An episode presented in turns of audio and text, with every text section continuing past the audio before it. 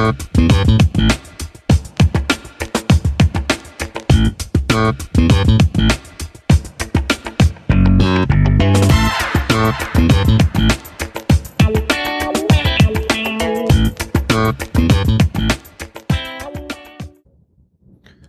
und herzlich willkommen zum Flachland Hiker Podcast, Episode 12. Ja, ich habe ja versprochen, ich wollte nicht ganz so viel Zeit vergehen lassen zwischen den Folgen. Ähm, einen ganz festen Rhythmus kann ich auch nach wie vor nicht versprechen, aber ich ähm, denke und hoffe eigentlich so, alle zwei Wochen ist in etwa machbar. Hm, ja, ich habe es mir wieder mal draußen gemütlich gemacht. Ähm, heute ist ja der 1. Oktober, Tag der Aufnahme und muss doch sagen, es ist doch schon recht schattig. Ne? Also ich glaube, man kann jetzt wirklich äh, davon sprechen, dass die lauen Sommerabende, Spätsommerabende endgültig vorbei sind. Aber gut, im Oktober darf es auch ein bisschen frischer werden. Ich glaube, das Thermometer hat gerade 9 Grad angezeigt. Aber gut, nicht jammern, hier wird ein Podcast aufgenommen. Das muss erledigt werden. Ähm, ja, ich habe gleich zu Anfang einen kleinen Nachtrag zu meiner Hamburg-Reise die ich ja ähm, euch in der letzten Episode mal erzählt habe. Und zwar habe ich noch eine kleine norddeutsche Freundlichkeit erfahren. Ähm, ja, hatte mit dieser sogenannten norddeutschen Freundlichkeit Kontakt. Und zwar, bevor ich auf diesem Konzert war, war ich noch kurz bei einem Discounter, der mit P anfängt und mit Annie ähm, endet jedenfalls mir noch so ein paar Sachen zusammengesucht, bisschen was zu trinken, für die Nacht vor allem eine Flasche Wasser und Kleinigkeit zu essen, dass ich auch was fürs Frühstück noch habe. Und ja, komme an die Kasse, ellenlange Schlange. Die Kassiererin, die zweite, kam aber dann auch gleich und man sah ihr schon an, sie hat total Freude anscheinend an ihrem Beruf. Vielleicht hat sie auch nur einen schlechten Tag gehabt, keine Ahnung. Jedenfalls hat sie schon eine mächtige Fresse gezogen ich bin dann an der Kasse stehen geblieben, an der Schlange, wo ich stand. Das hat sich dann so ein bisschen verteilt. Jeder kennt die Situation. Ähm, die letzten der Schlange versuchen sich dann also nach vorne zu drängeln, um möglichst dann der, der Erste zu sein an, an der anderen Schlange. War mir alles ein bisschen blöd. Ich hatte außerdem Zeit und Ruhe und ja, fand es nicht so nötig, mich da jetzt rüber, rüber zu wursteln. Bin also, wie gesagt, da stehen geblieben, dann nach ein paar Minuten auch irgendwann mal rangekommen. Ähm, die Kassiererin an meiner Kasse hat also sehr viel Ruhe und sehr viel Zeit, alles in Ordnung, soll sie machen. Wie gesagt, da ich auch nicht in Eile war, alles nicht so schlimm. So, ich weiß gar nicht, ich glaube 7,80 Euro oder irgendwas hatte ich zu bezahlen. Weil ich nicht wusste, wie viel Bargeld ich noch brauche für das Konzert, habe ich dann überlegt, gut, draußen steht VPay dran. Ähm, bezahle eigentlich alles so ziemlich nur noch mit meiner Kreditkarte, diesem kontaktlosen Verfahren. Und sagt dann auch, ja, würde ich gerne mit Karte zahlen, ja, kein Problem. Halt die Karte ran, büb. Ja, gut, keine Ahnung, irgendein Lesefehler. Gleich nochmal, büb. Ja. Na nu, geht nicht. Ist ja komisch. Also, das, dieses Terminal gibt es eigentlich her. Das Zeichen war auch dran für die NFC-Zahlung. Die Kassiererin guckt, die nehmen wir nicht. Alles noch soweit okay. Ich in der Zeit aber gleich noch mal rangehalten gehabt. Ähm, ja, die nehmen wir nicht. Hm. Und dann auf einmal von hinten, von der anderen Kasse ertönt es, die nehmen wir nicht. Ja, die nehmen wir ihr nicht. Ich guck bloß so rüber, dachte, ja, okay, ich habe es verstanden. Aber Bargeld nehmen Sie, ja, habe ich dann nur so ein bisschen schnippisch und auch schon genervt gefragt. Ja, mal gucken, ob das funktioniert, sagte die Kassiererin. Auch Ja, gut, alles klar. Dann bezahle ich halt bar, alles in Ordnung. Aber dieses, ja, weiß ich nicht, warum die andere Kassiererin sich da nur unbedingt einmischen musste und auch in einem wirklich unverschämten Ton, einfach bloß, weil die Karte nicht funktioniert hat oder anscheinend ihr Terminal, weil die Karte funktioniert nach wie vor, die hat vorher funktioniert, die hat nachher funktioniert. Aber na gut, ähm, so viel zu der norddeutschen, sprichwörtlichen norddeutschen Freundlichkeit. Wie gesagt, ich habe auch noch mal beim Rausgehen extra geguckt, also VPay stand an der Tür dran. Keine Ahnung, was das sollte. Ähm, war halt so. Dann habe ich ja von, auch aus der Hamburg-Reise noch erzählt, ähm, dass ich mit einem Stadtrat Hamburg unterwegs war, also mit diesen Mietfahrrädern in Hamburg. Und ja, ein paar Tage später inzwischen habe ich meinen Kollegen auch davon erzählt und dass das ja alles ganz witzig und ganz toll war und für 16 Cent eigentlich ein absoluter Schnapper war. Und habe nochmal in die App reingeguckt und gesehen, aha, also in Berlin, Lidl Bike arbeitet auch mit denen zusammen oder das ist anscheinend, ähm, Lidl Bike nennt sich die Marke dann im Endeffekt, aber ähm, zur Verfügung gestellt werden die Fahrräder auch von der Deutschen Bahn. Und die kann man sich auch in der App anzeigen lassen, in der App von Stadtrat Hamburg. Und dann dachte ich, gut, meine Kollegen waren da ganz interessiert. Ähm, gesagt, gut, hier, guck mal eine App, in der Nähe, gleich um die Ecke steht so ein Lidl-Bike. Und für so ein paar Cent hole ich das Ding mal her in meiner Pause und dann gucken wir uns das mal an. Weil die konnten sich gar nicht so vorstellen und ja, was mit Vandalismus und so. Und habe gesagt, ja, die sind ganz stabil gebaut, alles kein Problem. Hatte jetzt nicht den Eindruck, dass man die, also klar, mutwillig kriegt man alles kaputt. Aber jetzt so von, ich, kann ja mal umfallen, so ein Fahrrad oder ähm, ja, davon eigentlich nicht den Eindruck, dass deshalb gleich das Fahrrad kaputt gehen kann. Also sehr stabil gebaut. Und naja, mein Kollege sagt, gut, kein Problem, ich laufe da mal kurz rüber, hole das Fahrrad mal her und dann können die sich das auch mal angucken. Und ja, gesagt, getan. Also kurz rüber, das Fahrrad geholt, also ganz normal über die App freigeschaltet und alles wunderbar geklappt, gar kein Problem. So von der Art, ich meine klar, ein Fahrrad ist ein Fahrrad, ähm, hatte aber ein anderes Display, irgendwie ein anderes Menü als das Stadtrad in Hamburg, aber alles soweit selbsterklärend. Bin damit dann wieder die paar Meter rübergezuckelt zur Arbeit. Und meinen Kollegen das mal gezeigt und hier und da, hab dann die, die Miete auch gleich wieder beendet. Ich dachte, gut, muss ja jetzt nicht unnötig weiterlaufen. Und wunderte mich schon, dass die App anzeigt, ja, schönen Dank, wir kriegen 1,50 Euro von Ihnen für, weiß ich nicht, ungefähr drei, vier Minuten Fahrradmiete. So, oh, gut, nicht ganz so ein Schnapper. Und habe mich dann mal ein bisschen eingelesen. Also es wurde mir auch vorher überhaupt nicht angezeigt, dass für dieses Rad, was ja, wie gesagt, vom gleichen Konzern, von der Deutschen Bahn zur Verfügung gestellt wird, doch einem anderen Tarif unterliegt. Also grundsätzlicher Unterschied vom Stadtrat Hamburg zu Lidl Bike ist, dass man diese Fahrräder also überall stehen lassen kann dementsprechend auch bloß auf gut Glück irgendwo findet. Also wie gesagt, man kann sich das an der App anzeigen lassen, wo sind die nächsten Fahrräder. Und ja, wie gesagt, man kann die dann überall abstellen. Stand dann auch noch drin, was ich vorher auch noch nicht gesehen hatte, ähm, dass es 10 Euro extra kostet, wenn es außerhalb des S-Bahn-Rings in Berlin abgestellt wird. Ähm, meine Arbeitsstelle ist ziemlich deutlich außerhalb des S-Bahn-Rings, aber gut, da ich das Fahrrad anscheinend schon außerhalb des S-Bahn-Rings ähm, gemietet habe, wurde mir das dann zum Glück nicht berechnet. Ähm, ja, aber 1,50 fand ich dann schon ganz schön happig und wie gesagt, als ich dann so weitergeblättert habe bei den Bedingungen, mh, mm, ist das also bei Lidl Bike dann immer für angefangene 30 Minuten. Nur hatte ich ja in Hamburg für rund 30 Minuten irgendwie 16 Cent bezahlt, von daher ist das eine ganz ordentliche Preisdifferenz von Hamburg zu Berlin. Ähm, gut, wahrscheinlich haben die ein bisschen mehr Aufwand, die Fahrräder dann irgendwo in der Stadt wieder mal einzusammeln. Mhm, aber trotzdem, also das fand ich schon ganz schön happig. Mhm.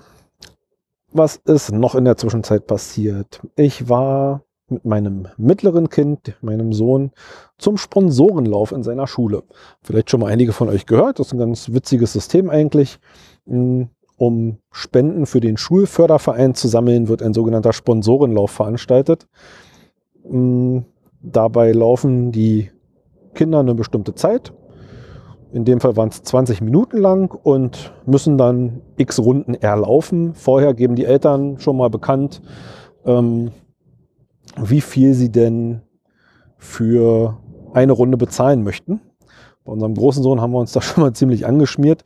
Ähm, der ist dann ein paar mehr Runden gelaufen, als wir uns das so vorgestellt haben. Ähm, aber gut, mussten wir dann durch. Ähm, ist ja für einen guten Zweck. Unser Mittlerer hat an seiner Schule elf Runden geschafft. Wir hatten vorher festgelegt, ähm, dass wir ein Euro pro Runde spenden. Und damit, denke ich, liegen wir ganz gut im, im Schnitt. Die elf Euro für den Schulförderverein der finanziert damit halt Sachen, die so die Schule im normalen Betrieb nicht ähm, einfach so mal ja, finanzieren kann. sprich irgendwelche besonderen AGs, Materialien oder auch für den Unterricht, ähm, ja, Sachen, um den Unterricht einfach schöner zu gestalten, das, was über den normalen, über das normale Budget der Schule hinausgeht.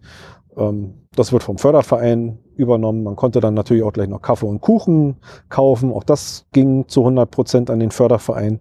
Ist also im Prinzip eine ganz schöne Sache. Haben wir inzwischen auch bei eigentlich allen Grundschulen, bei denen unsere Kinder waren, so erlebt. Also es ist ein ganz übliches Prinzip anscheinend und das ist wirklich eine schöne Sache. Und ja, für die Kinder und für den guten Zweck macht man sowas ja dann auch gerne. Hm. Außerdem habe ich im Wohnwagen ein bisschen weiter gebastelt. Ähm, wer das auf Twitter verfolgt hat, der hat das wahrscheinlich schon gesehen. Ich wollte eine zusätzliche Steckdose im Wohnwagen haben. Hm war im Endeffekt oder ist nach wie vor nicht so einfach, wie ich es mir vorgestellt habe. Ähm, Sinn und Zweck soll diese Steckdose eigentlich haben, den Kindern in ihrem Hochbett im Heck des Wohnwagens eine Lademöglichkeit für ihre Tablets und Handys zur Verfügung zu stellen. Mhm. Dafür dachte ich zuallererst an eine 12 Volt Steckdose, beziehungsweise ähm, eine Steckdose, eine USB-Steckdose so rum, die über 12 Volt angeschlossen wird. Ne? Also im Wohnwagen ist ja über ein Trafo einmal eine 12 Volt Bordspannung vorhanden und die 230 Volt, also ganz normaler Haushaltsstrom, sage ich mal, oder Haushaltsspannung, so wie zu Hause die Steckdose auch. Und ich dachte mir, gut, bei Amazon so eine USB-Steckdose geholt, die man auch im, im Kfz oder im, beim Motorrad anbauen kann wird direkt an 12 Volt angeschlossen, hat noch so einen integrierten kleinen Trafo quasi drin, ein kleines Netzteil, was dann auf die USB-üblichen 5 Volt runterregelt. Und ja, ja, das Ding kam an. Ich habe mit einem 30 Millimeter Schälbohrer ein Loch gebohrt an der Stelle, wo sie eingesetzt werden sollte. Das Ganze dann angeschlossen und habe gemerkt, hm, also entweder ist mit dem Gerät was kaputt oder mit dem Trafo vom Wohnwagen, wobei die Beleuchtung funktioniert auf 12 Volt, von daher wird es wahrscheinlich die Steckdose gewesen sein. Hat alles nicht so funktioniert. Ähm, es war so eine integrierte Spannungsanzeige mit drin und die sprang immer 8 Volt, 12 Volt, 14 Volt, 8 Volt, 7 Volt, 11 Volt und so weiter, immer wild hin und her. Also irgendwas hat da nicht ganz hingehauen. Gut, also kurzhand wieder zurückgeschickt. Das ist ja meiner Erfahrung nach sehr kulantes Unternehmen, auch wenn man da manchmal was anderes hört oder liest. Bisher habe ich da noch keine negativen Erfahrungen gemacht bei Reklamationen bei Amazon. Das geht immer rucki zucki. Mhm. Wobei wir haben auch schon den ein oder anderen Euro seit in, inzwischen äh, 1999 bei dem äh, Versandhaus gelassen. Ähm, aber ist wie es ist. Hab mir dann überlegt, gut, das Loch ist nur schon da. Also baue ich eine stinknormale Wohnwagensteckdose da ein, habe beim Campingshop Wagner dann im Endeffekt bestellt. Hm, eine, also das gleiche System, das ist von Beko Integra. Wie heißt das System gleich? Berka, nicht, genau, Berka. Berka Integro hm, also Berker, die Firma, Integro, das ähm, Schalter-Steckdosen-Design quasi, diese Serie, ähm, war mir auch bei der Bestellung also sehr sicher, dass wir schwarze oder zumindest sehr dunkelgraue Steckdose und Schalter am Wohnwagen haben. Ähm, hab mir natürlich nicht die Mühe gemacht, die äh, fünf Meter ums Haus rumzugehen und im Wohnwagen nochmal nachzuschauen. Ähm, ich kann das Ganze schon mal auflösen. Die Steckdosen bisher sind hellgrau, Gut, jetzt haben wir eine schwarze Steckdose noch darin, aber Anthrazit, wie es so schön heißt. Da die aber an einem ganz anderen Ende ist vom Wohnwagen, wie da, wo sonst die, die anderen Steckdosen und Schalter verbaut sind, ist das also überhaupt nicht weiter wild. Hm, wie gesagt, das im Bereich der Kinderbetten ist, auch wenn jetzt man eigentlich aus Versehen nicht weiter rankommen kann, habe ich eine Steckdose mit Deckel genommen. Und ja, habe dann so ein 45er Loch, also 45 Milliliter, Millimeter, nicht Milliliter, Millimeter Loch gebohrt und ähm, konnte dann ganz problemlos die, die Steckdose da einbauen. Ähm, was vielleicht nochmal ganz interessant sein könnte, es gibt zumindest für dieses System von Berka ähm, verschiedene Berührungsschutzdosen. Das sind also diese Dosen, ja, ich weiß nicht, in einer Hausinstallation nennt man das zum Beispiel Hohlwanddosen oder Installationsdosen, also das, wo der Schalter dann eingesetzt wird und da diese Steckdose quasi auf der anderen Seite in einen zwar hinteren Bereich, aber in einem Hochschrank rauskommt, ähm, man da ja versehentlich nicht unbedingt anfassen möchte, wenn da, man holt sich gerade da seinen Schlüpper aus dem Schrank und kriegt einen Stromschlag, muss man ja nicht unbedingt haben.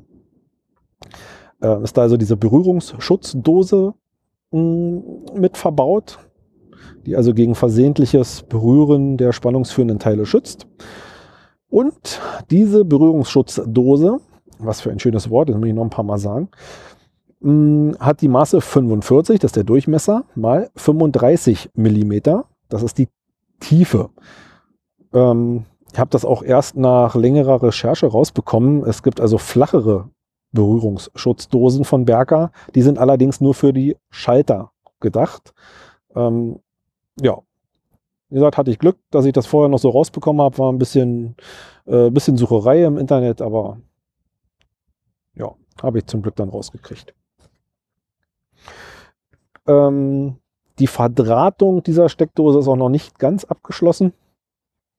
Hat sich auch ein bisschen schwieriger gestaltet, als ich mir das so vorgestellt habe, ähm, weil doch die bisherige Leitungsführung, also klar, das, das Dach von innen, also die Innenverkleidung, die nehme ich jetzt für diese Steckdose nicht ab, möchte jetzt aber auch nicht durch den halben Wohnwagen irgendwie ähm, ja, aufgenagelt diese Leitung liegen haben.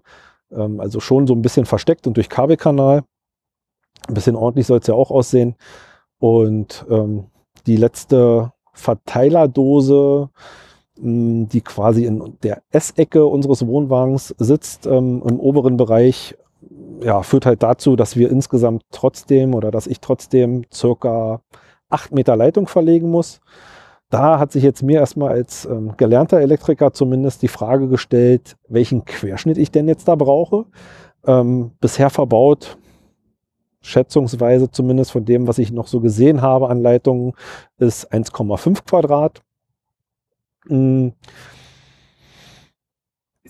hängt natürlich davon ab, wie ich den, den Wohnwagen abgesichert habe. Habe da auch nochmal nachgeschaut, ähm, hatte mich dann auch nochmal, ähm, ja, beim Marco vom Camping Caravan Podcast, seines Zeichens ja auch Elektriker, äh, rückversichert, was er dazu meint. Er hat mir dann auch nur, hätte ich mir auch eigentlich denken können, hätte ich mir oder sparen können die Frage. Er konnte mir natürlich auch nur sagen, ja, hängt natürlich von der Absicherung deines Wohnwagens ab. Ja, stimmt. Also mir dazu die entsprechenden ähm, Listen im Internet mal rausgesucht und das hat dann auch ergeben, also bei der Absicherung von 16 Ampere liege ich mit 1,5 Quadrat Querschnitt, Leiterquerschnitt ähm, auf der sicheren Seite. Sonst kann es halt dazu führen, also ich hatte mir erst gedacht, 0,75er sollte ja auch reichen. Also da sind drei Leitungen drin oder drei Adern drin, so in dieser Leitung. Mm, und wenn dieser Kupferquerschnitt nur 0,75 Quadratmillimeter hat, kann es dazu führen, dass diese Leitung bei einer recht hohen Belastung, auch wenn das jetzt an der Stelle nicht vorgesehen war, ähm, bei zu hoher Belastung anfängt, ähm, ja, im schlimmsten Fall zu brennen. Um es mal kurz zu sagen, es kann zu, zu Brand, zu einem Brand des Wohnwagens führen. Hat natürlich niemand Interesse dran. Und von daher ähm, bin ich dann doch nochmal auf die sichere Seite gewechselt quasi und habe mich dann für die 1,5 Quadrat entschieden. Also kann ich in den Kinderhochbetten notfalls auch noch äh, einen sehr starken Staubsauger oder einen Wasserkocher anschließen und sollte nichts passieren. Mm. Ja, in diesem Zusammenhang, wie gesagt, mit dieser Steckdose habe ich mich dazu entschieden, auch in den Verteilerdosen des Wohnwagens gleich die Klemmen auszutauschen. Da waren bisher sogenannte Dolü oder Dosenlüsterklemmen ähm, ja, verbaut. Damit war das Ganze verdrahtet. Ist in meinen Augen einfach keine zeitgemäße Installation mehr.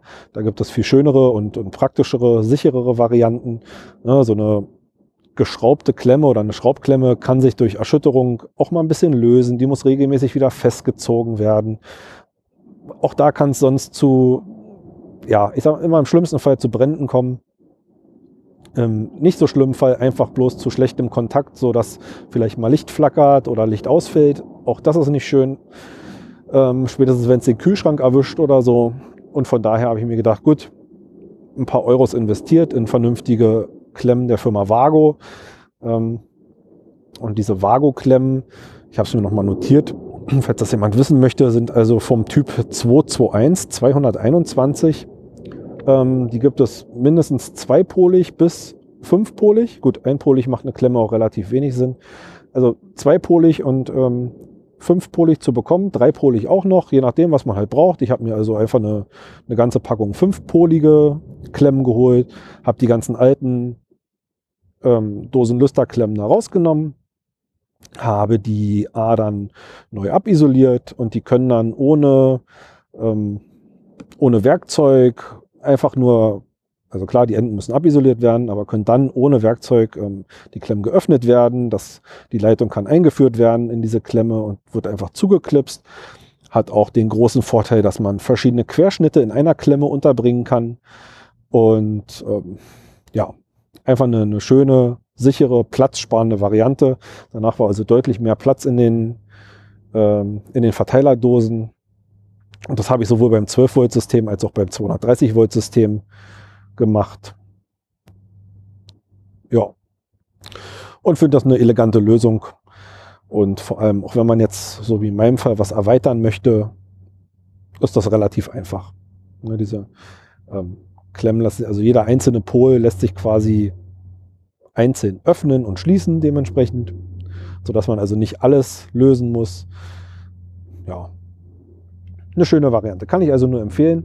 Wobei, so ein kleiner Disclaimer dazu natürlich, ähm, also gerade was das 230 Volt System angeht, prinzipiell dürfen solche Arbeiten, auch wenn es ein bisschen nervt, aber nur von Elektrofachkräften durchgeführt werden. Ne? Strom macht klein und hässlich, das ist leider so. Hm, wenn das Ganze nicht, nicht fachgerecht ausgeführt wird, auch dann im schlimmsten Fall wieder Brandgefahr, die Gefahr eines elektrischen Stromschlages und beides ist sicherlich nicht gewünscht. Deshalb lasst euch da unterstützen, wenn ihr, sag ich mal, nicht ähm, genug Ahnung davon habt. Das muss, glaube ich, keinem unangenehm sein. Man kann nicht von allem Ahnung haben. Ähm, na, ne, wenn ich an meiner Kloschüssel was baue, muss ich auch den Rohrleger fragen oder den Sanitärfachmann. Dafür kann ich halt Steckdose anklemmen. So ist das nun mal. Jeder kann etwas.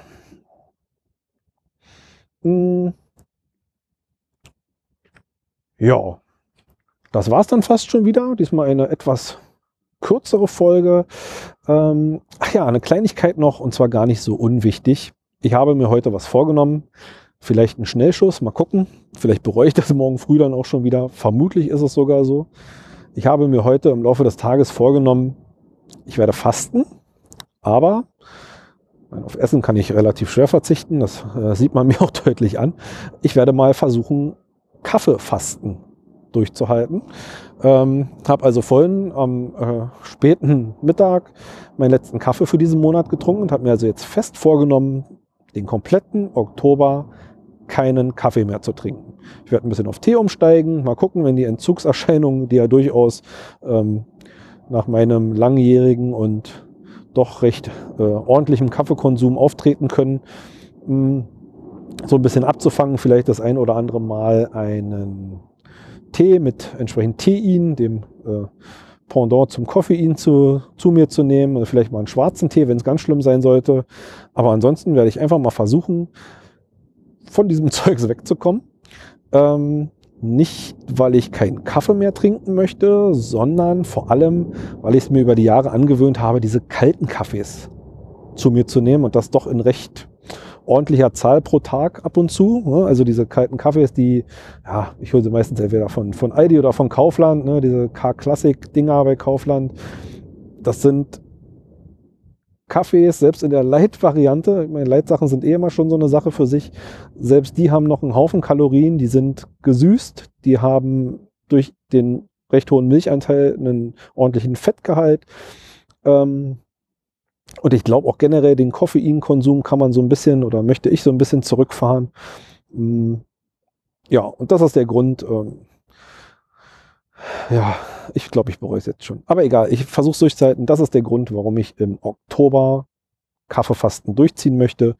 Mm, ich denke mal, dazu werde ich das ein oder andere Mal auch noch was erzählen, wie es mir dabei ergangen ist. Ähm, ja, schauen wir mal. Ansonsten bleibt mir jetzt nur Danke fürs Zuhören und dann bis bald.